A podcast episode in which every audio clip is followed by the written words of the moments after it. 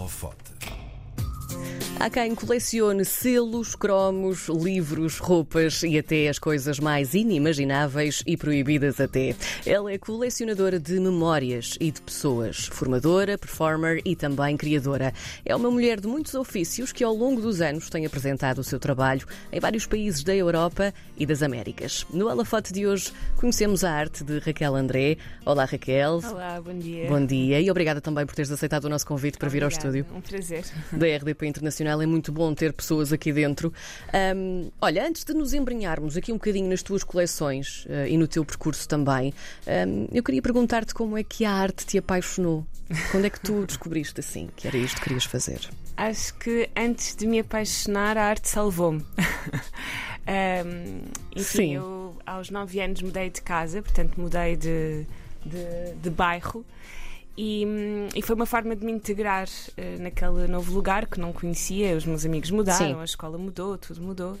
E hum, comecei a fazer teatro no Teatro Amador, eh, naquele, naquele bairro. E foi uma forma de, de me encontrar durante a adolescência. eh, enfim, em vez de estar a fazer outras coisas, Sim. ia para esse lugar fazer teatro e isso acho que me salvou de muita coisa, salvou de me conhecer. A arte, nessa altura, ah, mais do que me apaixonar por objetos artísticos, apaixonava-me por poder estar a fazer outras coisas e poder me estar a conhecer. E, e- e nesse momento a arte serviu para isso. Ah, depois, já com alguma maturidade e alguma experiência, comecei a, a- a ver a arte com, com umas lentes ah, mais estéticas e mais artísticas também, Sim. não é? Eh, e, e aí já era eh, já não tinha outra hipótese senão poder estudar e, e formar-me como, como atriz inicialmente e, e depois mais tarde perceber que, o- que o que me interessava era ser criadora e, e usar metodologias e coisas diferentes. Portanto hoje em dia não sei se eu sou eh, se faço teatro ou se é uma coisa assim mais eh, complexa do que isso mas, mas pronto vem do teatro. Ah, essa questão de que falas agora, de não saberes bem se és atriz, se o que é que és, ah, eu encontrei também isso numa entrevista tua. Tu dizes que não sabes bem se és, mas que queres criar o impossível, não é?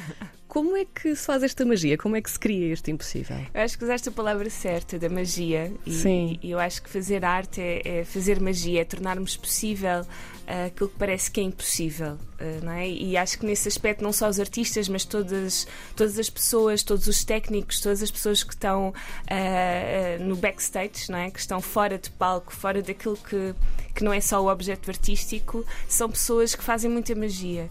Um, E eu acho que fazer qualquer dispositivo que seja ficção é fazer magia.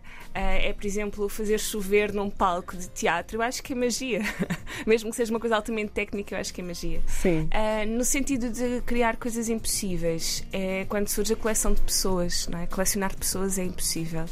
E, hum, e acho que só é possível por ser um objeto artístico. E na verdade eu acho que é o que todas nós fazemos todos os dias: é, é colecionar histórias de pessoas. Portanto, todos nós colecionamos pessoas. Tu estiveste emigrada no Brasil e há uns meses, segundo percebi, e Sim. aca- eu adoro essas histórias. Gosto, porque não, não se vai com. com- ou, ou seja, vai-se com um plano, mas depois acaba por sair furado, Sim. não é? E acabaste por ficar sete anos, se não me Sim, engano. oito anos. Pronto. Por aí, não é? Sim, sim. O Brasil foi um bocadinho culpado também desta tua ideia de coleção. Sim. Como é que aconteceu? Sim, sim eu fui eh, para ficar cinco meses, fazer Sim. um estágio. Na altura, isto foi em 2011, havia o Inovarte, foi um- um projeto Uhum. Sim. super importante e que, e que acabou. Aliás, eu fiz o último ano. Eh, emigrámos muito jovens na altura com, com essa bolsa. E quando acabou a bolsa, de repente, pronto, vivíamos uma crise económica e política em Portugal muito forte em 2011. Eh, não era hipótese de voltar para Sim. Portugal na, na perspectiva de trabalho e, e fiquei no Brasil. Eh, enfim, hum, acho que também só voltei para Portugal porque de repente começámos a ver uma crise económica e política no Brasil. Portanto, Pois. Fiquei Inverteu um bocadinho, não é? vulnerável nessa, nessa, nessa imigração. Um, a coleção de pessoas começa no Brasil quando de repente, de facto, me, me- me percebo imigrante, percebo o que é que é ser uma mulher uh, no Brasil, percebo o que é que é ser uma mulher branca no Brasil, Hum. uh, vejo esta perspectiva da história de Portugal e o Brasil na, na perspectiva oposta, não é? Um- uma narrativa que nunca nos é contada em Portugal. Agora, aos poucos, começamos a abrir esse debate, mas no Brasil esse debate já está aberto há, há muito tempo. E isso foi, de facto, mudou a minha vida. Acho que me tornei uma pessoa muito mais. uma melhor pessoa no Brasil, porque de, de repente tu não vês-te só como uma. na perspectiva europeia Sim. É? E, e, e, branca. E hum, isso foi muito transformador no Brasil e isso fez com que os meus trabalhos artísticos também mudassem bastante. Uh, e a, a, coleção Diamantes, que é a primeira coleção de pessoas, começa com essa curiosidade pelo outro, uh, essa curiosidade pela outra pessoa, para me conhecer a mim própria, claro, uh, mas muito para perceber o que é, que é isto de atravessar um oceano e as pessoas estão a falar português, a mesma língua que eu falo. Temos uma história que, que, que se cruza, uhum. mas que é muito diferente e com marcas uh, e cicatrizes muito diferentes. Um, e, e que parece que nós temos uma cultura muito parecida. Uh, mas somos tão diferentes ao mesmo tempo, mas tão próximos, enfim, toda essa, essa experiência de migração para um país como o Brasil, que eu acho que muitas de nós que emigramos uh, nessa altura e em outras épocas sentimos, é, é avassaladora. E, e, é aí que começa a coleção de pessoas. Eu quero guardar as histórias destas pessoas uh, para me conhecer, para conhecer a minha história e para, para me poder também transformar através dessas histórias. Então vamos falar desse processo de colecionar, não é? Porque estamos aqui a falar, ok, coleciona pessoas, mas como é que isto acontece? Sim. Até porque as tuas coleções são, são muito peculiares. Um, as pessoas, lá está, depois há também a coleção de diamantes, colecionadores, artistas e telespectadores. Isto é muito uhum. interessante. Mas como é que é feito este processo? Sim, então a, a, coleção de pessoas tem estas quatro coleções, uhum. porque são a, através de perspectivas diferentes. Portanto, na coleção de diamantes, a pergunta é o que é que é intimidade? Então encontro-me com pessoas desconhecidas em apartamentos desconhecidos e, e, pergunto a essas pessoas o que é intimidade para ti. A partir daí surge uma conversa. Uh, temos que tirar pelo menos uma fotografia que prove uma intimidade. Sim. Uh, guardo neste momento 292 encontros, portanto 292 pessoas de 14 países diferentes. Uh, entre Brasil uh, e, enfim, e América Latina. Toda uma panóplia, sim. Uh, e depois tem um espetáculo que vai mostrando essas fotografias e contando histórias desses encontros. Quando percebi que me tinha tornado uma colecionadora de diamantes, decidi colecionar colecionadores, descobrir o que é, que é isto, o que é, que é ser colecionador. Sim. Então, na coleção de colecionadores, eu vou à casa de pessoas que guardam coisas, que colecionam coisas, e peço-lhes que me contem a história da sua vida a partir dos objetos que guardam. Hum. Aí eu trabalho com vídeo, uh, portanto, guardo em vídeo esses encontros e tenho um espetáculo de teatro onde uh, apresento essas micronarrativas em vídeo destes colecionadores Uh, e, e, e, faço estas perguntas: que segredo é que um objeto guarda? Porque eu acho que um colecionador, mais do que guardar aqueles objetos, ele guarda uma história de cada um desses objetos. Sim. É o que, é que está por trás desse objeto. Acho que foi isso que eu descobri que é o que é ser colecionador. É um guardador de, de memórias, uhum. que é o uhum. que eu faço com a coleção de pessoas. Sim, exatamente.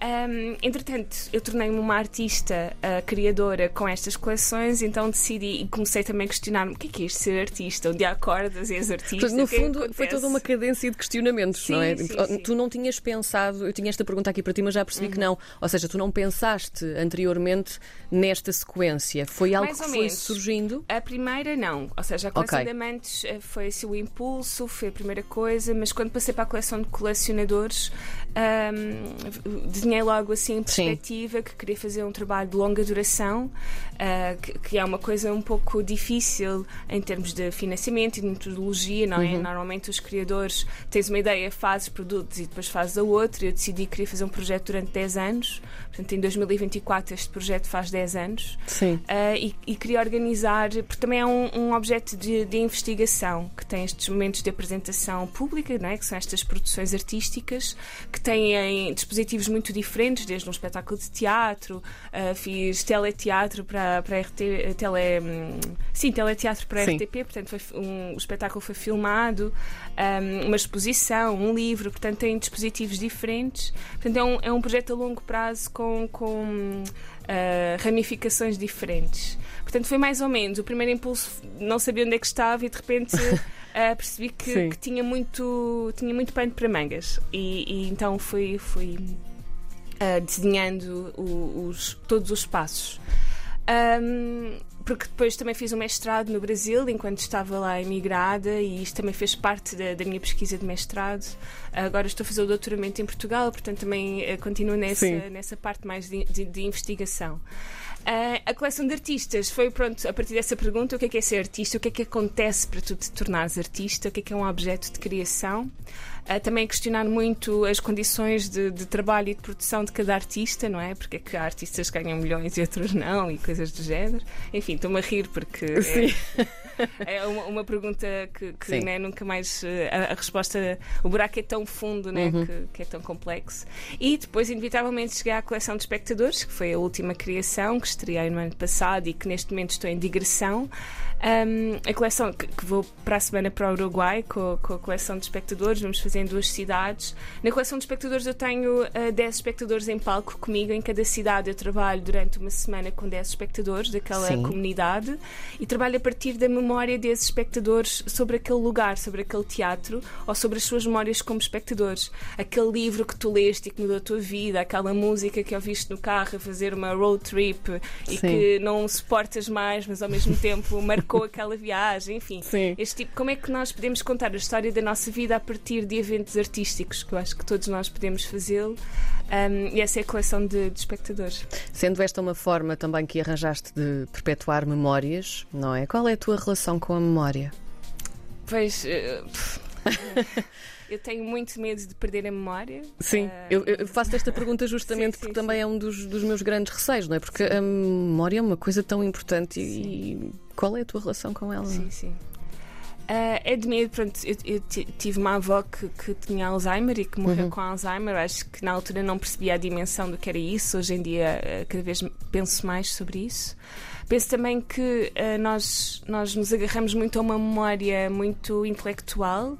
Eu acho que há outras memórias no nosso corpo, sabes, quase até nos nossos ossos, na nossa matéria, que se fosse se explorássemos mais no nosso hum. dia a dia, se tivéssemos outro tipo de hábitos e práticas, talvez a nossa memória pudesse ser estimulada e tento uh, estimular isso na, na minha vida, no meu dia a dia. Um, eu tenho uma pequena dislexia, então também tenho essa questão com trocar palavras e trocar. Então, às vezes, também acho que troco memórias ou que as guardo. Uma, ou, ou, essa relação com, por exemplo, muitas vezes na coleção de espectadores eu peço às pessoas para não irem ver se é mesmo, por exemplo, às vezes nós trocamos o nome do ator com o nome da personagem. Sim. E na coleção de espectadores isto surge muito quando estão a contar histórias sobre um espetáculo que viram. E eu peço-lhes, pá, não vais procurar se é verdade ou mentira, porque se tu guardaste assim é porque é verdade, é como tu quiseste guardar. E eu acho que a memória também é isso, é, é a forma como tu contas a tua narrativa, é a forma como tu te constróis, não é? E é a forma como é que tu também queres ver o teu futuro. E eu gosto de me relacionar com a memória na perspectiva de futuro.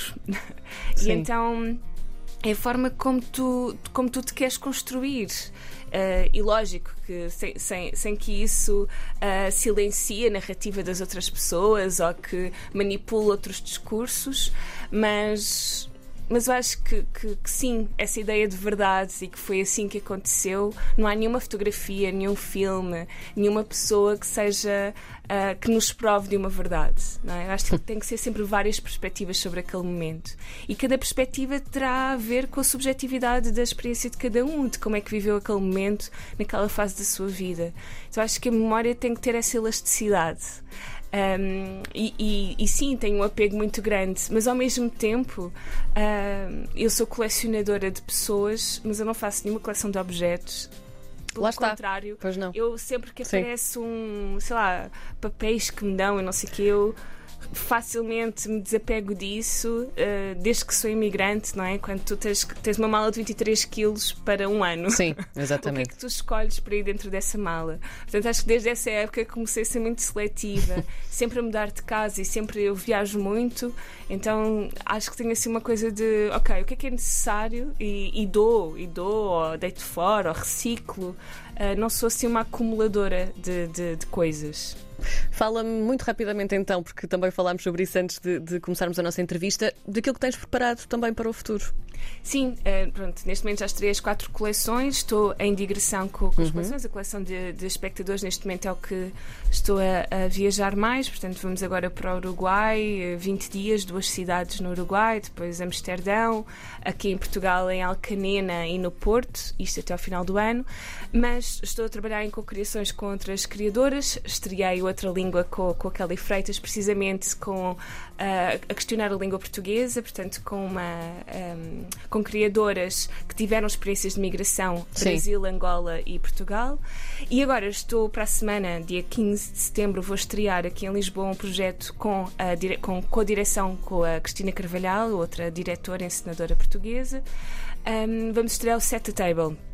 É um projeto que trabalhamos em colaboração com outras artistas, a Catarina Vieira, a Gisela Casemiro, a Rita Pestana, a Sara Franqueira, a Leonor Buesco em que trabalhamos com um grupo de mulheres em cada cidade. Portanto, nós viajámos para a Croácia, Roménia e para a Bélgica. E agora estamos aqui em Marvila a trabalhar com algumas destas mulheres destes três países e com algumas mulheres de Marvila.